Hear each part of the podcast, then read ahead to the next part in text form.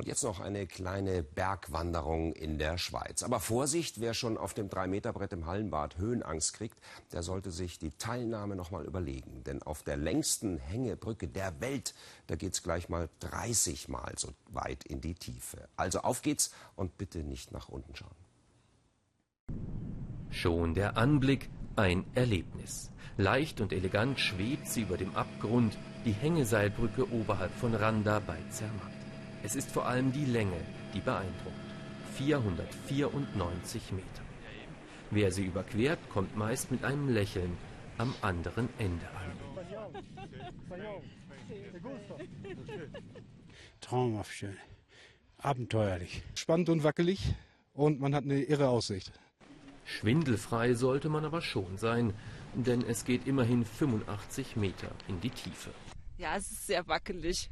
Man hat so das Gefühl, man, ähm, ja, man schwebt so auf Watte. Mulmiges Gefühl? Sehr mulmig. Also ich gucke gar nicht runter, weil äh, ich glaube, da wird mir schwindlig. Aber auch baulich war die Brücke eine Herausforderung. Mehrere Kilometer Drahtseile mussten vom Tal den Berg hinauf und über die Schlucht gezogen werden, damit die Arbeiter dann in luftiger Höhe die Brücke zusammensetzen konnten. Doch es hat sich gelohnt zu sehen, wie all die Leute hier über die Brücke gehen, wie sie fiebern und wie sie glücklich sind nachher, wenn sie es in ihren Augen geschafft haben.